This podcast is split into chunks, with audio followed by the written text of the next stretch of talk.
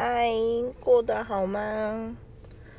最近觉得，呃，创业这件事情啊，就是已经跟生活融为一体了，所以，嗯，每天都做很多，呃，脑中的激荡，倒不是真的坐下来开始在写一些气话，我觉得很多是先在脑中想，然后收集一些资料。那我们今天就来谈一下，呃，关于创业的那些事情好了。呃，前面几集已经先讲过了，就是创业要准备的资金，然后嗯，创业时的房租，呃，租的营业地等等。那这一集来稍微讲一下，呃，创业的最主要、最主要的企划。好，那我先说我们之前的一些企划好了，就是我们之前的。呃，营业的主要的项目其实是算算是销售课程，销售实体的课程，而且这个课程是以月计费，然后是循环的课程，所以几乎都会呃延续的报名。那这个顾客跟你建立起来，大概会呃维持长达好几年的往来。那我在规划这些。呃，企划之前，首先是我们要先找到客户。那找到客户的方式有很多种。那五六年前那个时候，网络算发达，但是使用的年龄层偏低，所以大多数的家长们他们其实不太会使用网络，当年不太会使用网络，那导致我们的行销其实很常常达不到要点，就是。那时候的网络的观看率很低，于是呢，我们只能走实体的行销，然后也因为预算的方式，所以我们的我们的行销的预算很低，可能一场大概只有一千元以内的行销费用。于是呢，我的做法就很简单喽。首先，我就是会呃购买非常大量大量的气球，然后去。呃，人潮的聚集地，比如说公园啊、运动场啊，或者是菜市场，或是学校的门口去发送气球。那比较小的小朋友，大概五岁、六岁以前的小朋友会比较愿意拿，那七岁以上比较不愿意拿。那家长呢，也不太喜欢拿传单，所以你只能口透过口头的跟他讲。呃，你好，我们是某某某。你好，我们是哪边哪边，然后可以参考一下哦，顺便把你的传单递出去。那这种效益非常非常的，呃，CP 值不高，不过就是很在地生根那种感觉。所以当时我们几乎运用了是，我们几乎整整三个月吧，都在做这件事情，就是都在做呃。发送气球，然后站马路。呃，你要仔细看，其实像那个防重业，大概也是这种模式，就是他会站在人潮的聚集地去发送。那我没有说不好，但是它是一，的确是一件。它的确是一件很辛苦而且报酬率很低的事情。那很多公司或是说企业，他可能会选择把这件事情呃交代给底下的人做，或者是说包派一些工读生。只是工读生他们的呃他们的热忱啊，当然是不会像你一样。所以在发送这些东西的时候。搞不好还会有反效果，因为他们觉得，哎，那工读生怎么脸那么臭？然后或者说，那工读生好像没有很热情的招待我，甚至对我，呃，出言不逊这样。那那讲回来，你觉得这些行销方式，你上述听到的行销方式，你觉得有效果吗？那我必须要讲，它的效果非常的缓慢，几乎是，呃，可能。一呃一一个月大概一个月大概一至两个，或是二至三个，大概三个以内。但是每一个只要愿意踏进门来的，我们都要想办法把它说服下来。所以，我们从刚开始，呃的谈判话术很弱，到最后的越来越厉害，每次每次的不断修正。那真正让我感觉到这个行销计划有效是在什么时候呢？我想一下，是在第二年的暑假。然后我那时候觉得蛮有效的，那我跟大家分享一下第二年的计划。第二年计划是这样，那时候我们的教室有有四间四间教室，然后但是呃每个月的收入跟开支还是在负负的地方，就是还是在负数。那我就想了一个计划。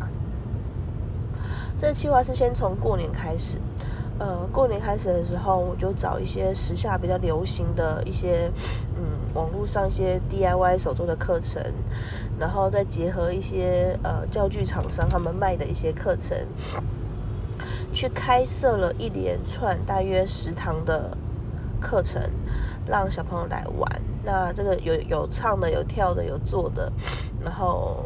效果还不错，就是大概收集了将近快二十个名单，只是这些小孩都非常的小，就是超级小，所以呃你会感受不到效果，因为就是都是孩子嘛，都是不是你客群的孩子，是你可能未来两年后的客群。但是这一场下来以后呢，我们的确让周遭的居民知道我们是谁，并且呢，他们也。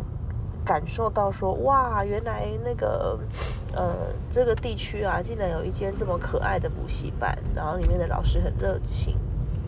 于是我们成功的踏出了第一步。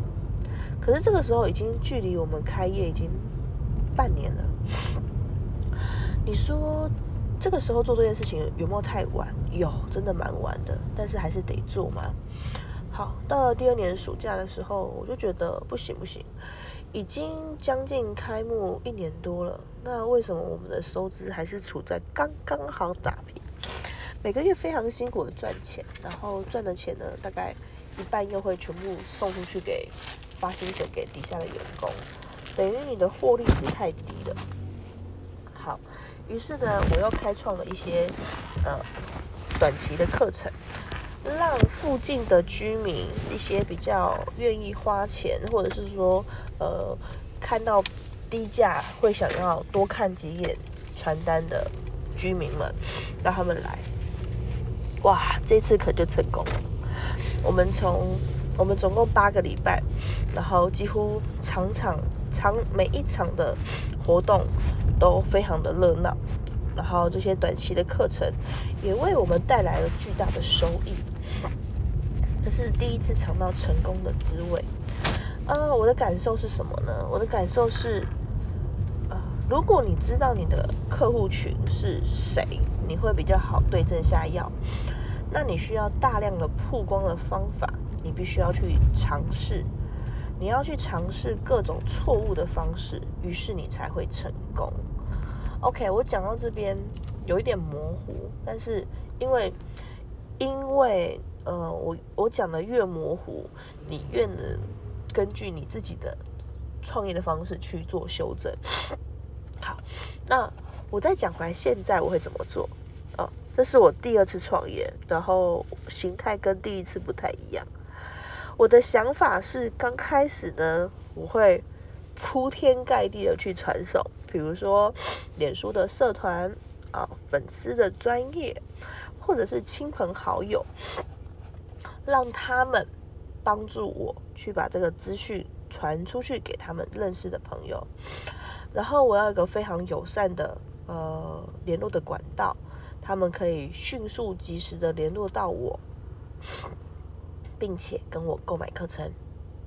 我的想法是这样，我需要让大量的人认识我。可是刚开始的时候，我不需要太多的、太每个场次我不需要太多的学生，我不用一次挤太多人，而是要让每一次的每一次的销售都让他们想要再回头第二次。这个时候就牵扯到我的促销要怎么下。好，我的想法是，只要你有来。上第一次的课程，你可以在第二次的课程的时候做折价，所以第一次是没有折价，第二次是有折价，然后再来是第一次如果要折价的话，就是要带朋友来，也就是一加一的策略，然后好冲高呃客单数。那冲高客单数又要保证品质，就是要限制限制那个单堂的人数嘛。然后呃，如果说因为呃人都是这样，就是从众心态，当你看到你的朋友或是说呃其他人可能有意愿购买的时候，你也会想要再来。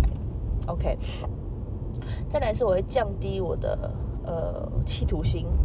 比如说，我不会一刚开始就要求他要赶快的决定下一堂，而是在课程的最后的时候呢，去对呃主要的客户，就是使用这项产品的人去做销售。我会跟他们说，下呃下下周六还有一场，然后那一场一样是限定八个人，那有空的可以来柜台报名。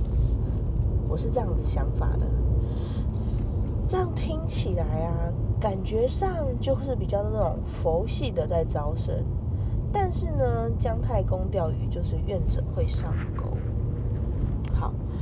我已经做好了前六个月可能都是在负支出的状态下，但一年内我要由亏转盈，两年内我要超过呃两百 percent 的成长。